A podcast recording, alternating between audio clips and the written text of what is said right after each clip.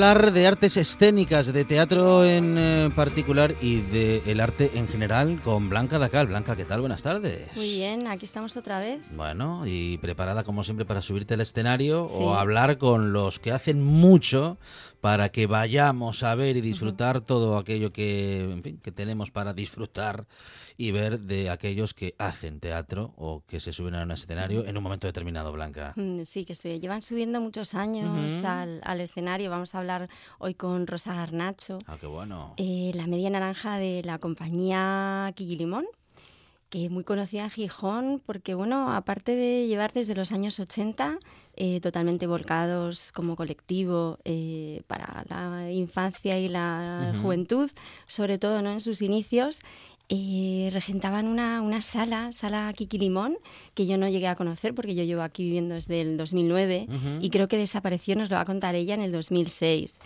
Eh, las, eh, la compañía tiene más de 40 producciones teatrales a su espalda, que no es poco, en las que trabajan con nuevos lenguajes escénicos últimamente, como son la incorporación de audiovisuales, eh, dando mucha importancia también a la escenografía y el vestuario y colaborando también con artistas y otro tipo de creadores ¿no? en la escena. Mm, desde hace 20 años también eh, esta compañía eh, son los que organizan el, Festival del Antrosu, el, carnaval que se celebra en Gijón y también en otras ciudades asturianas como son Mieres. Mm, participan activamente en otro tipo de, animaciones eh, culturales donde tengan que ver los, los actores, como son, por ejemplo, en las jornadas históricas del Museo de la Prehistoria de, de Teberga, eh, salones navideños para la infancia, mm, e incluso en FETEN también han, han colaborado con, con talleres. Y bueno, eh, durante todos estos años, este bagaje que tiene la, compañía, pues han llegado a actuar en buena parte de todas de las comunidades autónomas de España, incluso teniendo presencia en, teatros de, Venezuela y, Rusia. Rosa Garnacho, eh, procedente de Mieres, llega en los años 80 a Gijón donde funda la compañía con, con Chus Casado, que es su marido, y ya desde bien pequeño su hijo eh, comenzaste este, esta, esta, enseñanza del teatro con, con, ellos, ¿no? Ahora actualmente también trabaja en ello. en ese momento... ¿Una familia de teatro? Sí, sí, como suele pasar en muchas familias, ¿no? Que es algo que, se acaba vinculando al, a los hijos. Bueno, y vamos, si te parece, hablar con la propia Rosa Garnacho, a ver si nos lo cuenta, a ver si ella tiene la misma versión de los hechos. Rosa, ¿qué tal? Buenas tardes. buenas, buenas tardes, buenas tardes. Bueno, buenas tardes, Rosa. Acabo de quedar un poco impresionada. Vaya repaso.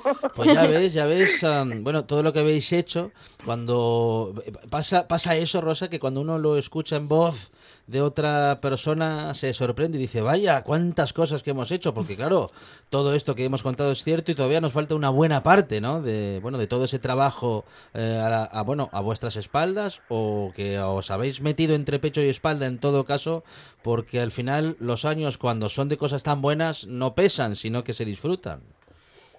Sí, sí, se disfrutan, se disfrutan. Eh, además, bueno, el teatro y las artes escénicas y el arte en general es, mm, es una vocación de alguna manera. Quiero decir, si no, eh, sería bastante complicado aguantar en un momento determinado tanto eh, tanta batalla, quiero decir. Mm, es muy bonito, pero también es, es duro el, el, decidir en un momento determinado que te dedicas a este terreno eh, donde no vas a tener un sueldo fijo, donde todo es, mm, eh, bueno, pues está un poquito en el aire, eh, hay que tener vocación. Siempre en, la cuerda floja, ¿verdad? Importante.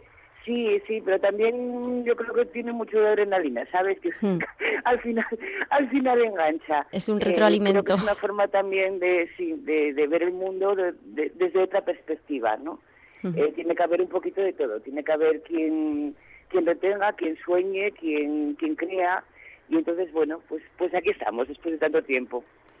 Además, vosotros habéis dedicado bastante parte de vuestra, de vuestra historia ¿no? en, el, en el teatro en, Asturias a la infancia y a la juventud. ¿no? Habéis estado muy en contacto también con pedagogías libres como son la de Summerhill. ¿no? entiendo que, que os gusta como esa educación en la libertad de los niños, que cada niño sea autónomo, que decida por sí mismo. Efectivamente.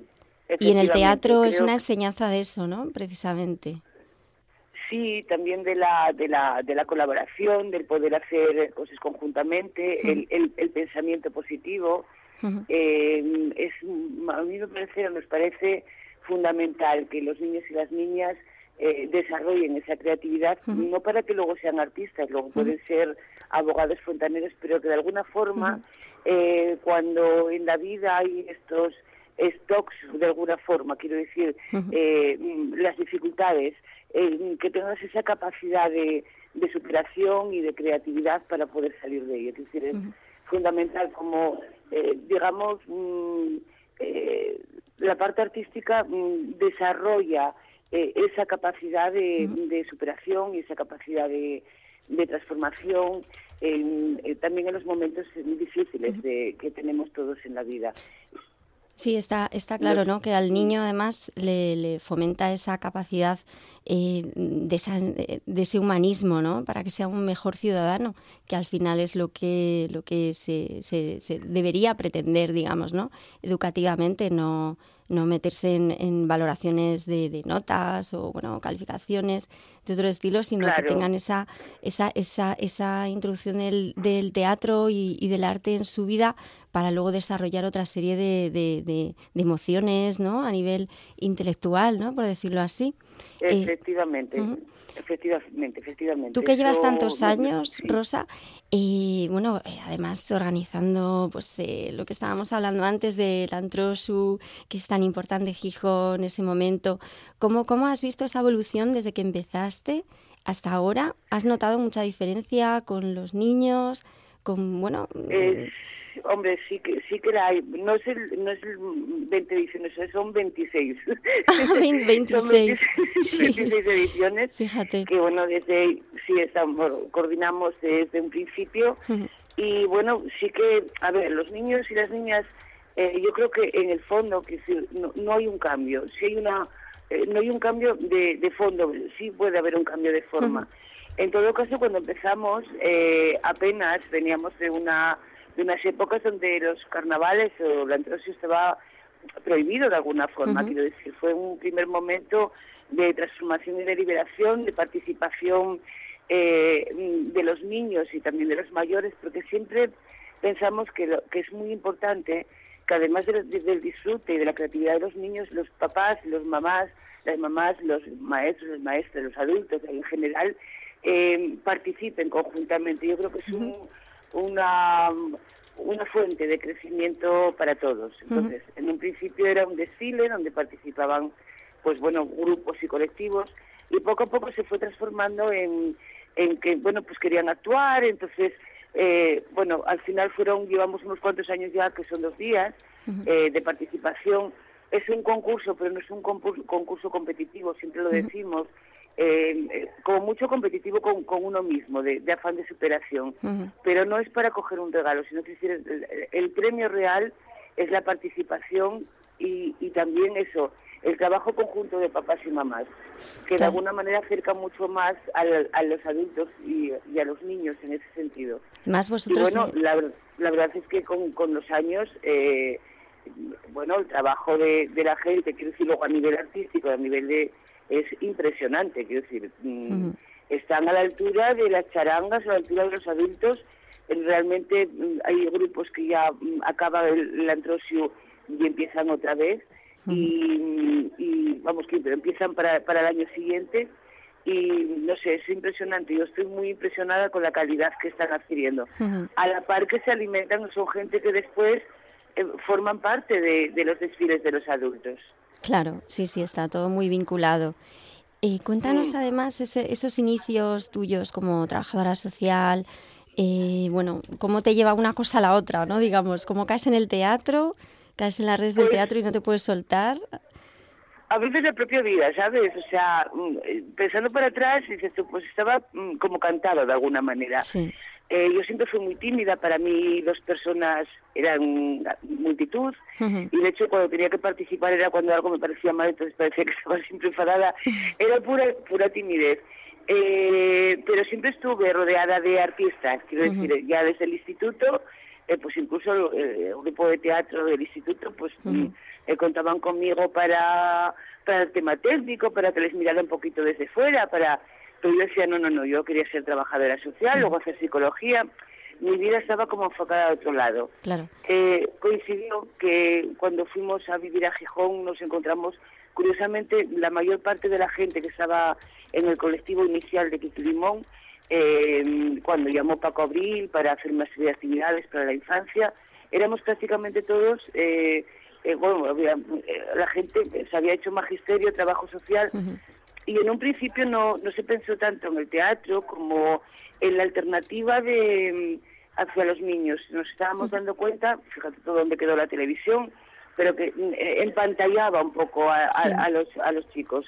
Eh, no los dejaba de alguna manera desarrollar eh, eh, toda esa impronta que tienen los niños de aprendizaje, o sea, mm, del juego a través del aprendizaje.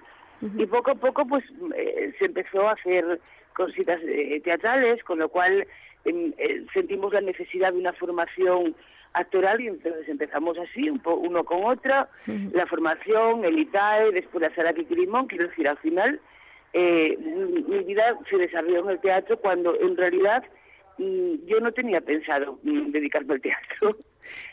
Surgió un poquito así. Y cuéntanos un poco de esa sala, cómo, cómo fue, cómo, cómo, cómo lo viviste, cómo, digamos, no sé, Pues ¿qué, cuál, es el pozo ¿no? que ha quedado? fue la necesidad también un poquito de, de encontrar un espacio que fuera de ellos. Eh, eh, éramos gente, mm, los que lo estábamos propiciando, que habíamos podido jugar, que habíamos podido subir a los árboles, quiero decir, que podíamos, habíamos podido desarrollar otras facetas que con, en la ciudad era más complejo, donde los niños no podían jugar en la calle, entonces esa necesidad de, de, de- de tener un espacio donde ellos pudieran desarrollarse y que fuera suyo de alguna forma. Eh, empezamos, sí, claro, evidentemente no, nos, mm, no supimos dónde nos metíamos hasta que ya lo tuvimos. Es complicado y complejo mantener una sala de teatro eh, con una programación, con unos talleres, pero fue una de las experiencias más bonitas de mi vida. Quiero decir, eh, de chavales, bueno, claro, ya son padres eh, con, con niños mayores, eh, da gusto ver cómo cuando nos encuentran eh, se les vuelve a quedar cara de niños, que sí fue una experiencia importante para, para ellos Ujú. y para trasladarles ahora mismo a sus hijos.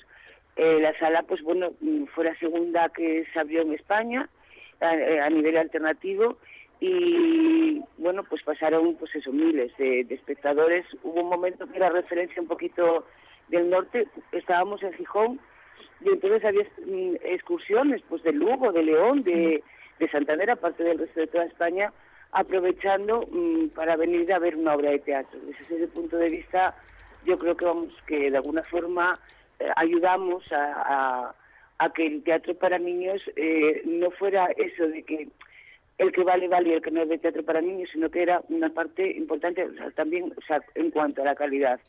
Eh, los actores y las actrices de, de- que trabajan para niños, quiero decir, no deja de ser una especialidad y la formación que se necesita como actor y como director tal es la misma que la de adultos. Mm, eh, pero no estaba igual de, de reconocido. Afortunadamente ahora pues con el FETEN y con otras Claro, ha ido que se evolucio- desarrollan a lo largo de los evolucionando. años, eh, sí, la calidad está ahí. Es un, es un, el público infantil es, es, ahora mismo uno de los más, quiero decir, que más eh, atraen ¿no? también a los actores para trabajar con ellos, porque es todo un reto, ¿no? Como, como trabajar con, un, con, con unos niños que, no, que no, no tienen los criterios que pueden tener unos adultos y tienen esa pureza, esa mirada de sorpresa. Eh, es fantástico, ¿no? Te, hablábamos hace poco de, de FETEN, ¿no? Cómo, cómo, se maravillan, cómo se asombran, el feedback con los actores. Imagino que para vosotros ha sido una de las cosas más especiales, ¿no? Quizá. Claro, por eso hablaba antes de que no deja de ser una especialidad el, las artes mm. escénicas para, para la infancia. Eh, por, por uno, porque se necesita una formación eh, bueno, pues actoral, eh, unos estudios, unos entrenamientos y a la vez se necesita un conocimiento de la pedagogía, un conocimiento del niño y de la niña, o sea, de esas pulsiones mm, de, cómo se les habla de todo, pero hay que hablarles de una determinada manera. Eh, y bueno, desde ese punto de vista también se están rompiendo muchos clichés. Siempre se pensó que hablar a un niño pues de la muerte, de la enfermedad, una serie de cuestiones eh, complejas, eh, que eso no era para niños, sin embargo sí, eh, es también importante y sobre todo una eh, una entrega hacia hacia ellos de, un reconocimiento como personas. Muy interesante esta, bueno, iba a decir yo que reflexión, bueno, reflexión o relato completamente cierto y acertado. En todo caso, eso, ¿no? Que, que el teatro puede ser un lenguaje lo suficientemente plástico como para poder abordar todos los temas y hacerlo también adaptado a todas las generaciones. Claro, porque los niños además se preguntan y se cuestionan cosas. Alrededor de los niños están pasando cosas.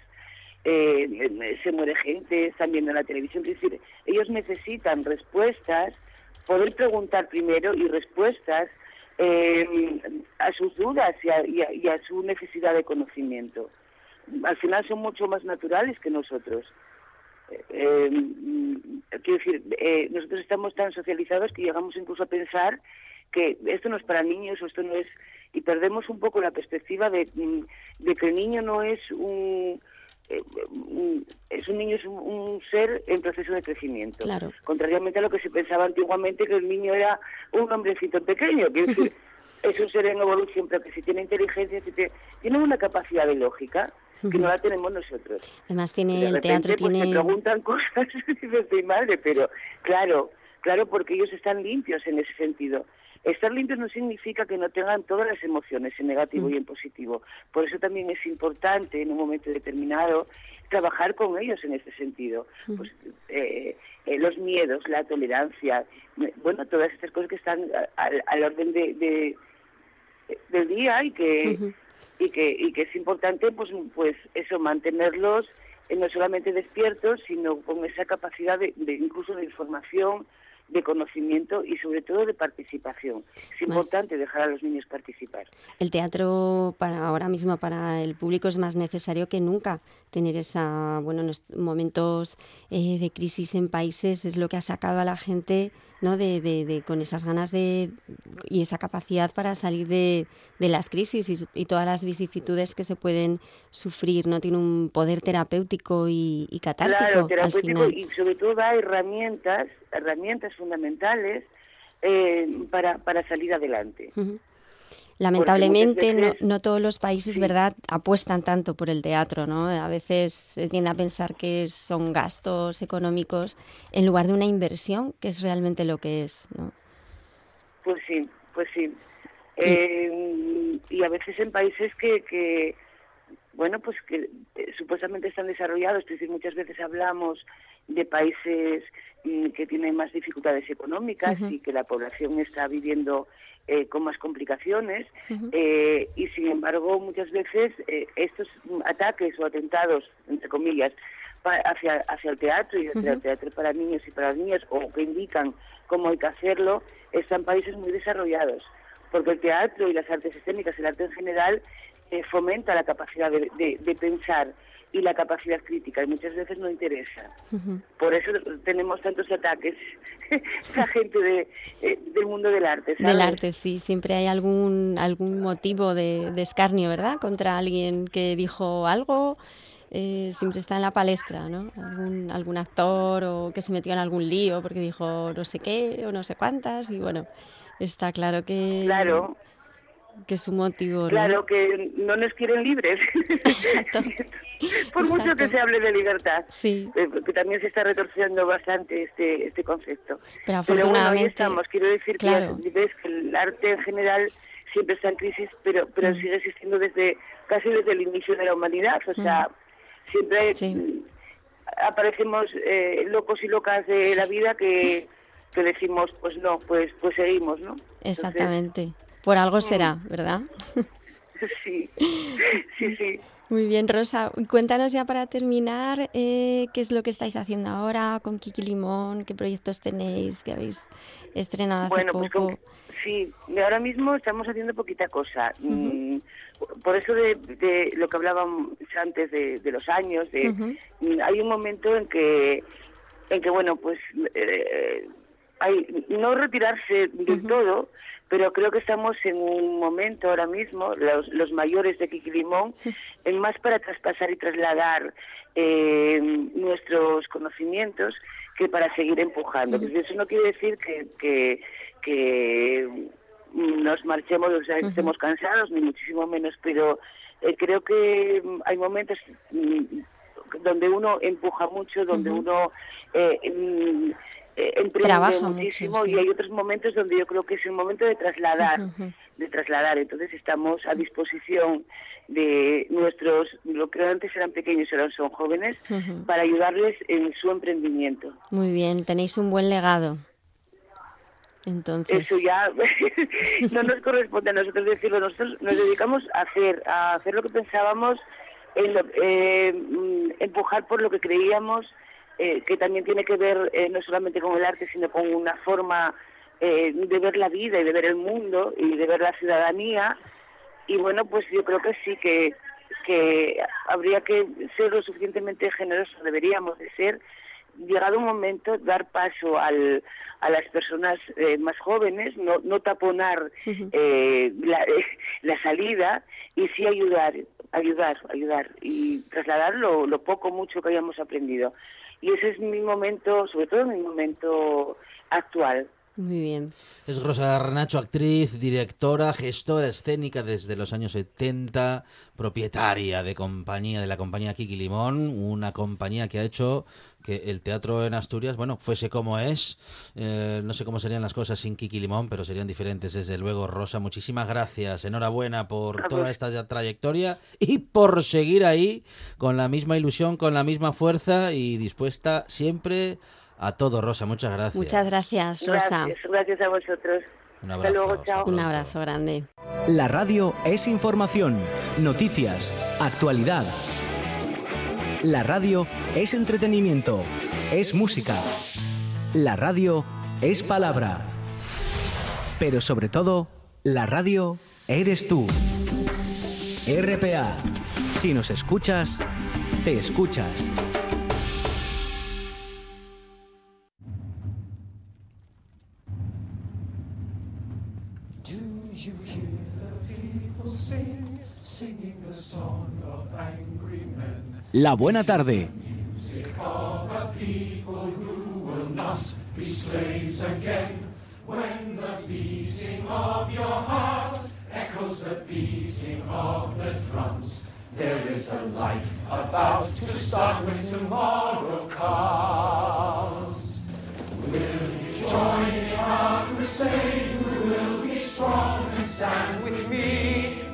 Beyond the barricade, is there a world you long to see?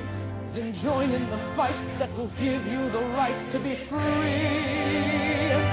Do you hear the people sing, singing the song Algunos musicales sí que nos gustan. Carmela Romero, ¿qué tal? Buenas tardes. Sí, buenas tardes. Yo canto fatal, pero Estoy- me apetece arrancarme aquí. a- estoy escuchando. A ver, a ver, a ver, a ver.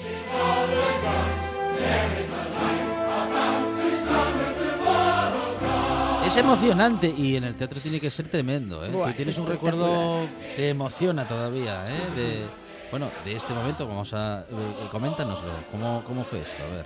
No, esto fue. ¿Esto no fue? eh, no, no fue esto. Ah, no fue fue esto. eh, el fantasma de la ópera Ujú. en Nueva York. Brutal. Los pelos, vamos, Ujú. como escarpias. fue genial.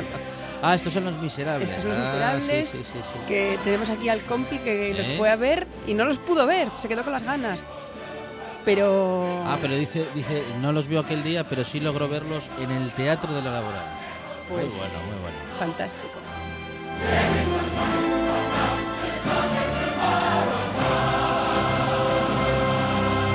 Es que nos gusta subirnos al escenario y también poder contar, Carmela, lo que, lo que hacen nuestros compañeros y compañeras en todos los teatros de Asturias, bueno, en todos, en algunos de ellos. En algunos sí. tenemos nuestra agenda de teatro de cada semana, Carmela. Sí, y ya que mencionas la laboral, justamente, Mm, sí. eh, el domingo, este domingo, tenemos un espectáculo para ir con peques a partir de seis años Ajá. que se llama La Casa Más Pequeña Ajá. y es de Yarlecú Teatro. Qué Estará bueno. en la laboral. Sí, hay que llevar a los niños al teatro, ¿eh? Les Sí, encanta. Les y, encanta. Y luego los niños Sí. tienen que llevar a los mayores al teatro. Claro, Las dos cosas. eso es. Porque llega un momento en el que dejamos de llevarlos y hay un parón, hay un vacío teatral existencial. Y nos tienen que llevar ellos a nosotros. Nos tienen que llevar ellos. Pero claro, un niño, mm, bueno, un niño, una niña, ya sabemos, ¿eh? Que de pequeñito va al teatro, eh, luego cuando crece eh, ya estará familiarizada, ¿no? Con, con, con, Sí, bueno, es con, con eso, con ese formato. un pequeño venenito que nos Claro, mete claro, por- claro. de pequeños y luego se nos queda ahí y no podemos vivir sin él. Ujú, Es, teatro es adictivo. Qué bueno. O sea, que pasa lo mismo con el teatro que con la radio, Carmela. Sí, Eh, yo sí, creo sí, que sí. sí. Bueno. Es ahí un enganche. Bueno. ¿Qué más tenemos? Pues mira, eh, en el espacio eh, del huerto, que está en Pumarín, espacio escénico El Huerto, tenemos un cuenteatro de David Acera, que estuvo aquí contigo hoy, ¿no? Sí, lo tuvimos hoy al principio del programa. Pues se los contaría que va a hacer La Casa de los Cuentos y lo va a hacer el sábado a las 6 de la tarde y el domingo a las doce y media. Es un espacio no muy grande, así que yo os aconsejo que no os despistéis, Bueno, ¿vale? Bien. Para no quedaros sin un hueco. Claro. Y luego la compañía que eh, lleva este espacio, que es Zigzag Danza, va a hacer eh, en Llanera a las 6 de la tarde su espectáculo Jardín Secreto. Y esto me consta que están ya sin hueco. Ajá. Es un espectáculo para, be- para bebés de partir de nueve meses. Y yo llamé esta mañana Sí, y ya no sí. había hueco. Vaya, vaya, vaya, vaya.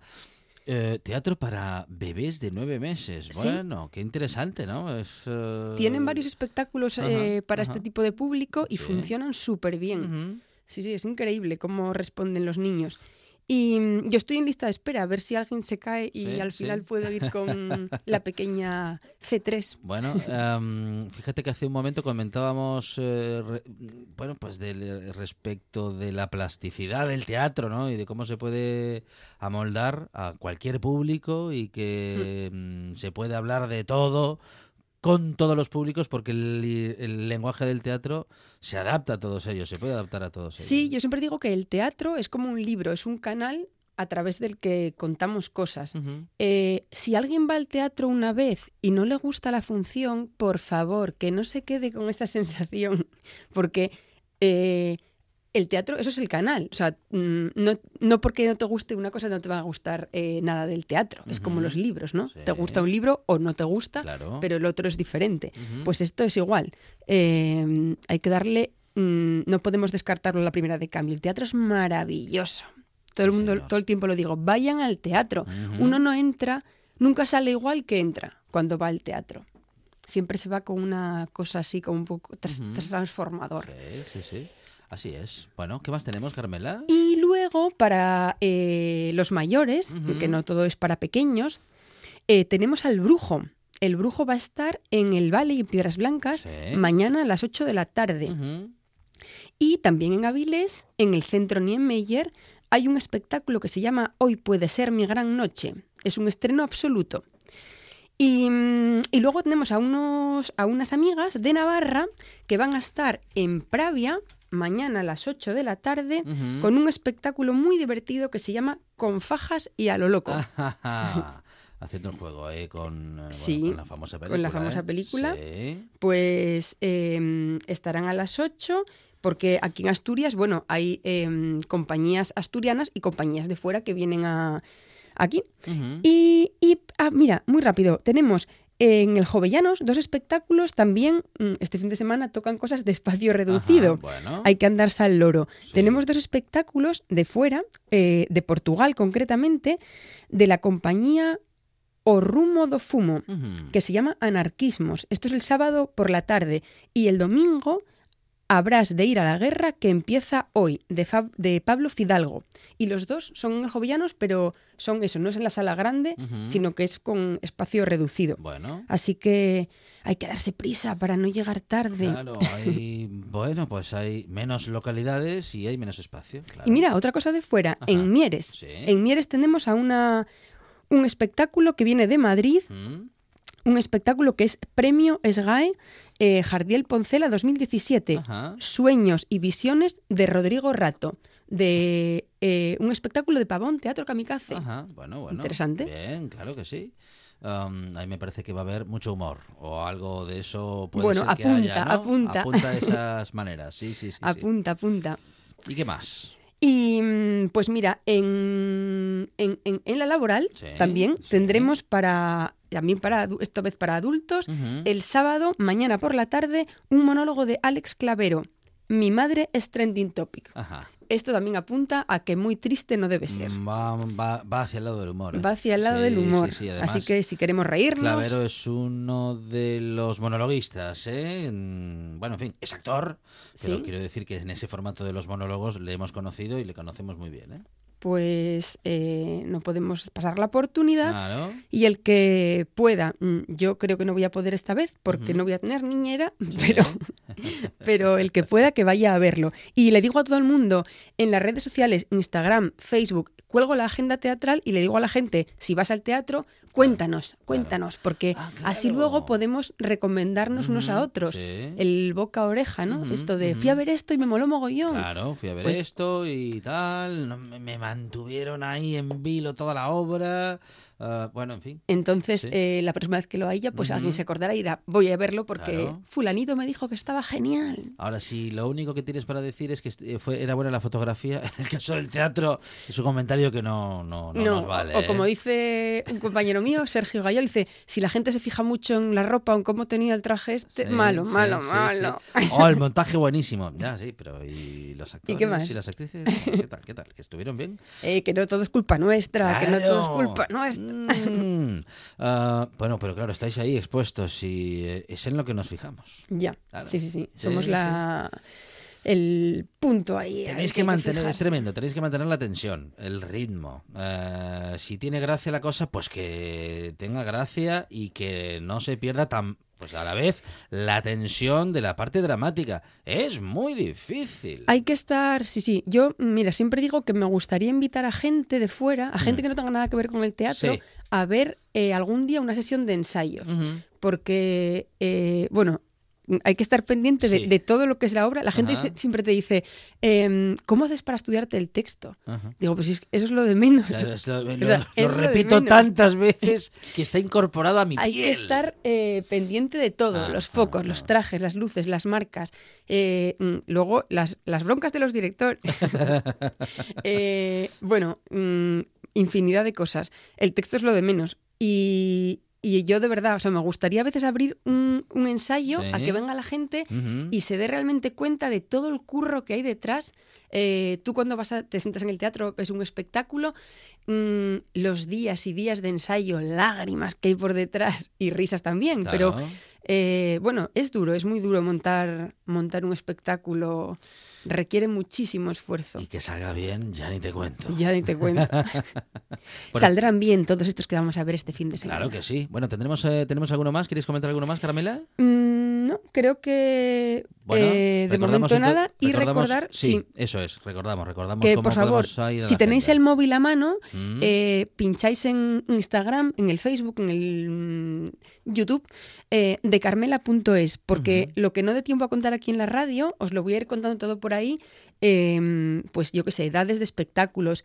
Eh, estoy publicando agenda familiar y agenda eh, para, o sea, con niños y sin niños.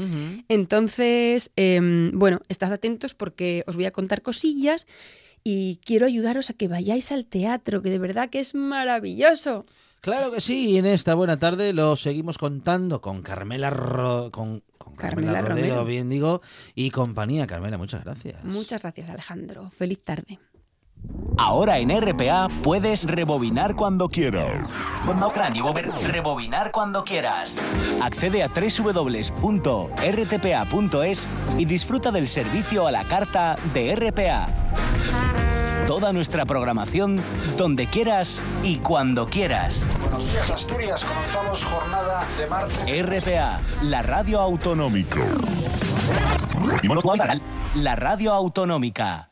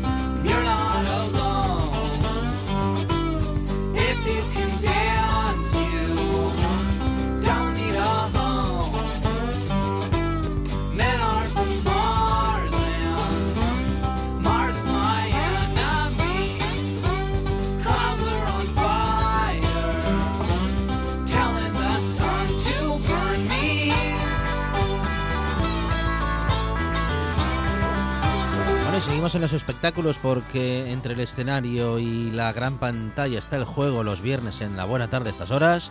Y hablamos ahora con Julio de la Fuente, cineasta asturiano al que no le asusta el trabajo.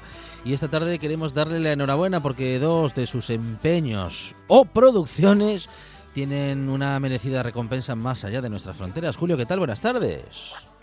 Hola, muy buenas tardes. Bueno, no hace, no hace mucho, o igual sí hace mucho, pero en todo caso no hace tanto, ¿eh? que eh, habíamos eh, tenido una conversación en esta buena tarde respecto de tu trabajo, Julio, y de tus proyectos. Y bueno, pues buena parte de esos proyectos que habías comentado, um, bueno, encuentran en este caso destino en los Estados Unidos. Julio, cuéntanos. Bueno, sí, la verdad hemos tenido, creo que fue antes de ayer, a través de nuestra distribuidora de Promofes en Madrid, una agradable noticia, que es que, bueno, tanto nuestro largometraje El último invierno como nuestro cortometraje Al Alba, pues fueron los dos seleccionados para la final en el Festival Internacional de Indie for You Film Festival en Los Ángeles, en Estados Unidos. Es una gran noticia porque es un festival internacional muy importante y ahora pues bueno esperaremos acontecimientos a ver si además de estas importantes elecciones eh, pudiera haber algún premio donde tendríamos que ir a recogerlo a, Estados Unidos. Ojalá que, así sea, pero bueno, es muy difícil. Si hay que hacer el esfuerzo, se hace, ¿no? Y si hay que viajar, se viaja.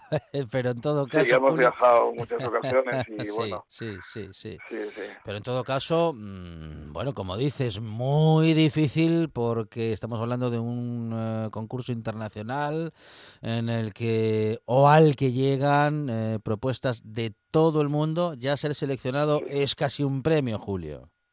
Sí, la verdad es que sí. Hemos estado premiados y seleccionados hasta la fecha en 24 países, eh, cuatro continentes y bueno, cada vez que te seleccionan finalista, pues pues es una alegría inmensa, ¿no? Y cuanto más lejos, casi casi mejor. Entonces, bueno, en Estados Unidos hemos estado ya unas cuantas veces seleccionados. Empezamos con Almas Perdidas, estuvo también seleccionado en septiembre, Jazmín, ha habido ya varios trabajos nuestros eh, aquí en Estados Unidos, como se está viendo este, este cine. Así que ahora, bueno, esperar resultados y, ojalá que tuviéramos que ir allá a recoger algún, algún premio, ¿no? Y, y nada, ahí luchando, siguiendo haciendo cosas. Y yo, pues claro, por edad y por medios económicos, tampoco me quedan ya muchos años para seguir haciendo esto de rodar y contar historias. Entonces, claro, cada vez soy más riguroso en esa especie de selección de materiales con los que con los que trabajamos.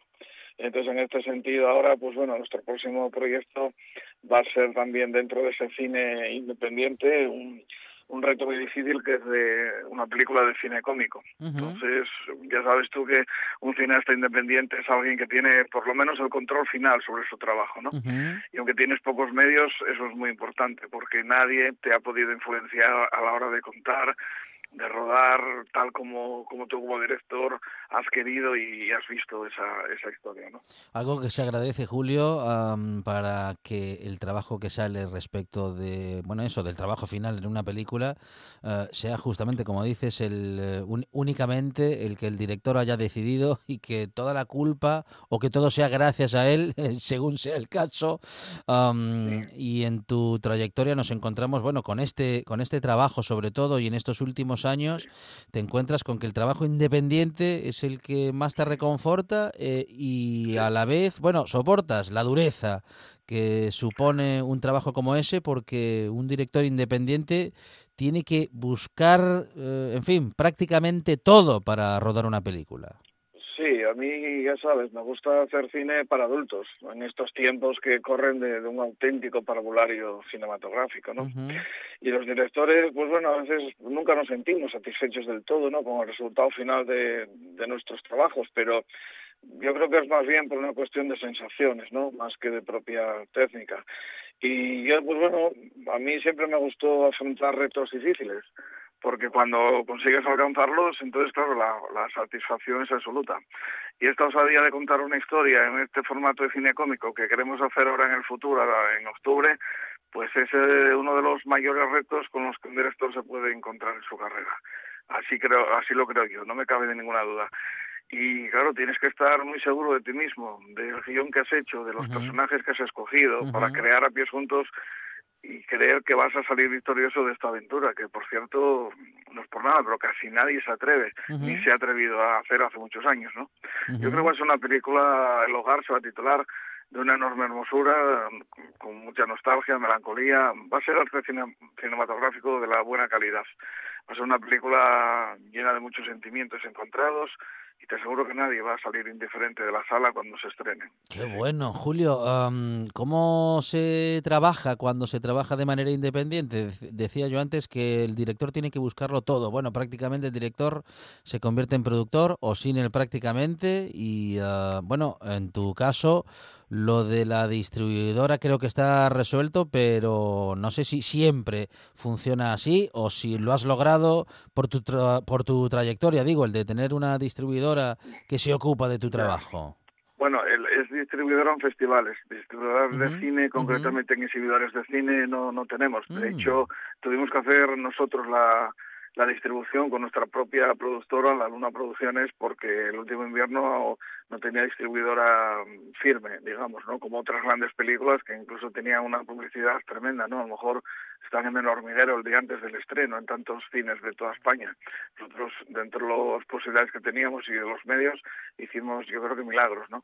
Llegó a estar incluso una semana entera en cartelera en la Gran Vía de Madrid, en el Palacio de la Prensa ha tenido premios internacionales, eh, ha tenido, ha estado seleccionada en, en, grandes festivales, en los premios José María Forqué, en los premios Feroz, José María Núñez, ha hecho cosas importantes. Aquí en Asturias estuvo nominada finalista como mejor película en los premios GABA y, bueno, estamos, estamos contentos con el trabajo realizado, que no habríamos hecho con más dinero y con una distribuidora que nos la pudiera haber recibido pues por toda España y por todo el mundo, ¿no? Pero esto es lo que hay. Entonces cada uno, ya digo, tira con lo que puede y, y nada, lo importante es seguir adelante, seguir contando historias, creer en uno mismo, seguir contando también con gente asturiana, que hay mucha calidad aquí, siempre lo, he dicho, y, bueno, y, esto es lo que te puedo comentar. Siempre la cabeza alta y se cometen errores, porque errores hay que tomar muchísimas decisiones y, entonces algún error se comete, lógicamente, pero hay que aprender de ellos y, nada, y seguir para adelante, que es, que es lo más importante, seguir con ilusión y eso que no se pierda nunca, porque el día que perdamos la ilusión, dinero perdemos bastante, imagínate, el día que ya digas esto está agotado, ya no tengo, ya no tengo ganas de hacer nada más entonces ahí ya es cuando se acaba todo. Bueno, todavía quedan historias por contar. Ya estás trabajando en la próxima, por lo que nos eh, dices. Y bueno, vamos a estar pendientes eh, de, todo vuestro trabajo. ¿Ya se sabe cuánto tiempo mm, dura ese trabajo? ¿Ya se puede proyectar? En fin, ¿en cuánto tiempo puede estar terminada la película? O al menos en cuánto tiempo puede estar terminada la eh, parte, digamos, la etapa de rodaje? Bueno, pues mira, en este momento estamos eh, sobre todo metidos en, en, la recaudación del dinero que, que, necesitamos, de ese poco dinero que vamos a necesitar para hacerla, y estamos ahí esperando contestación de ayuntamientos, empresas privadas y demás, porque es con la que yo lo hago. Entonces, una vez que esto esté ya firmemente firmado y demás, a partir de ahí pues ya empezamos a, bueno, hay ya actores que están ahí en la mente nuestra, creo que vamos a tener también el privilegio de contar con ese monstruo de del casting que es Luisa Narciso, nuestro asturiano, unos asturianos ilustres, y eso nos va a ayudar mucho. Entonces, yo me gustaría contar con bastante gente asturiana también. Y, bueno, eh, ahí estamos preparando también el equipo. Sé que en la fotografía y en la cámara la va a llevar Benito Sierra, la música la va a hacer otro de los grandes asturianos como Isaac Torienzo. Y, entonces, pues, pues bueno, ahí va a estar conmigo también pues Rodrigo Menéndez, seguramente Joseba Saleri. Tenemos ya el equipo de maquillaje con, con María Gómez y con Blanca Otamendi. Entonces, bueno, hay cosas que ya están cerradas y otras que todavía queda tiempo para, para cerrarlas, ¿no? Hay, hay actores asturianos que trabajaron conmigo, como Michel Díaz, que seguramente, pues a lo mejor pueda ser incluso el, el, prota, si pasa pues ese casting con, con Luis, y en fin, mucha más gente asturiana que, que, ha trabajado conmigo varias veces, que tienen toda mi, mi confianza y que estoy seguro que darán un gran rendimiento en sus personajes. Bueno, has nombrado muchos eh, y muchas grandes de bueno de, de, del arte y de diferentes em, vertientes del arte, ¿no? De la música, también de la dirección de casting, porque mm, hay muchos artistas que no son reconocidos como tales, hay mucha mm, muchas sensibilidades especiales, ¿no? Y mucha profesión eh, relacionada justamente con bueno pues con, con lo artístico que sin ser reconocidas como tales son artistas que trabajan en esas em, funciones del cine que menos se ven y que, bueno, ya lo, de valorarlo ya ni te cuento. Claro, es que es muy importante porque este hombre, por ejemplo, te voy a decir, mira, yo conozco a este actor que te da el perfil perfectamente, El, guion, lógicamente, se lo empapa, mira los personajes, los estudia, entonces sobre eso, sobre esa base, pues él te dice, mira, Fulanito es el que mejor te va a dar el perfil.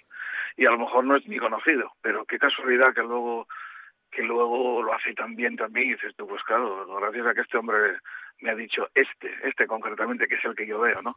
Tanto para actor como para fríos, secundarios y, demás. Entonces, bueno, tener la posibilidad de, tener a, este crack asturiano, pues la verdad que no me lo podía creer.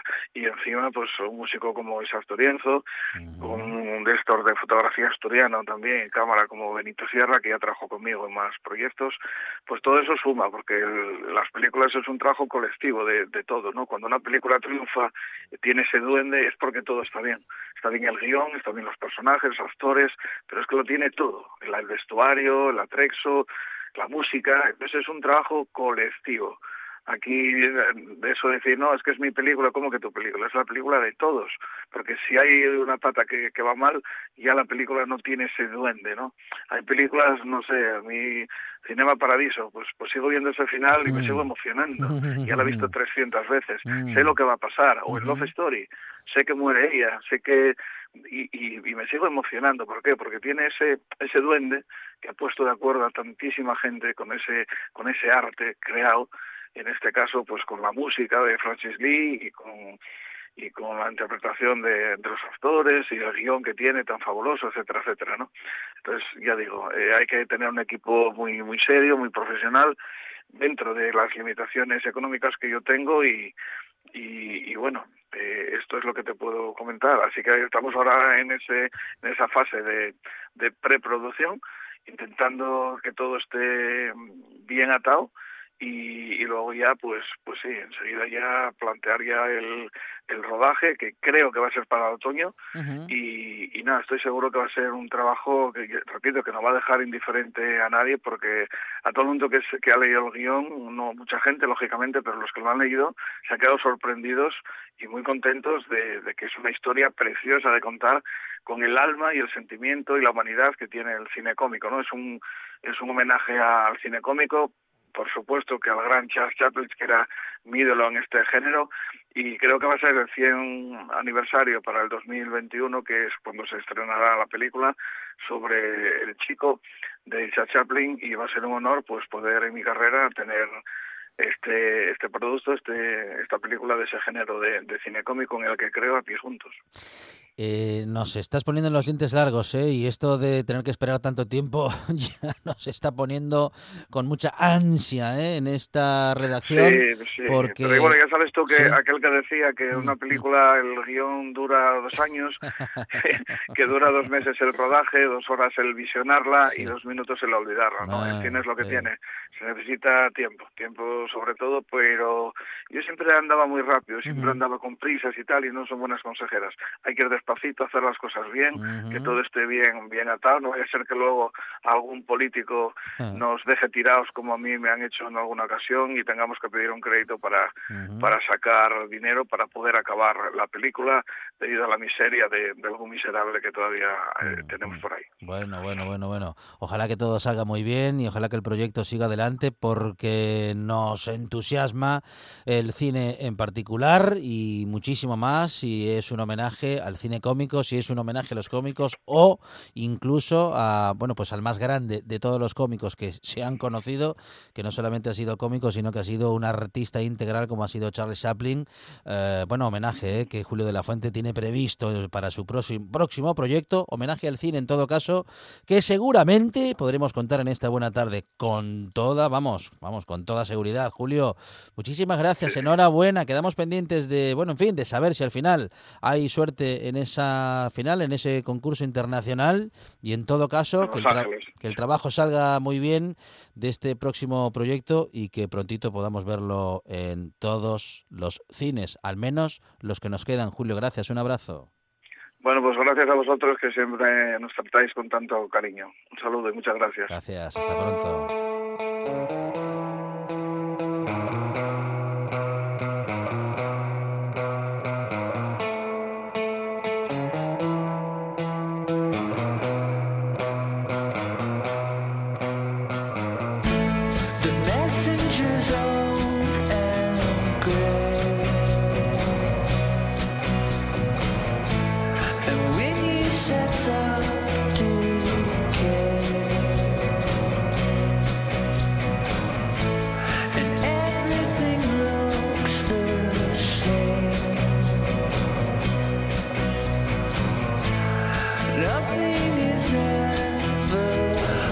Ya nos bajamos del escenario, vamos a esperar hasta la próxima semana para volver a hacerlo, pero en todo caso, como ya estamos en el cine, vamos a seguir en el cine. Eso será después de las noticias. Hablaremos con Miguel Aramburu de cine y de un cine que aunque no es de estreno, está muy de actualidad. Y también vamos al resumen musical que ya nos tiene preparado Juan Saiz Pendas, nuestro Billy Roca Indie.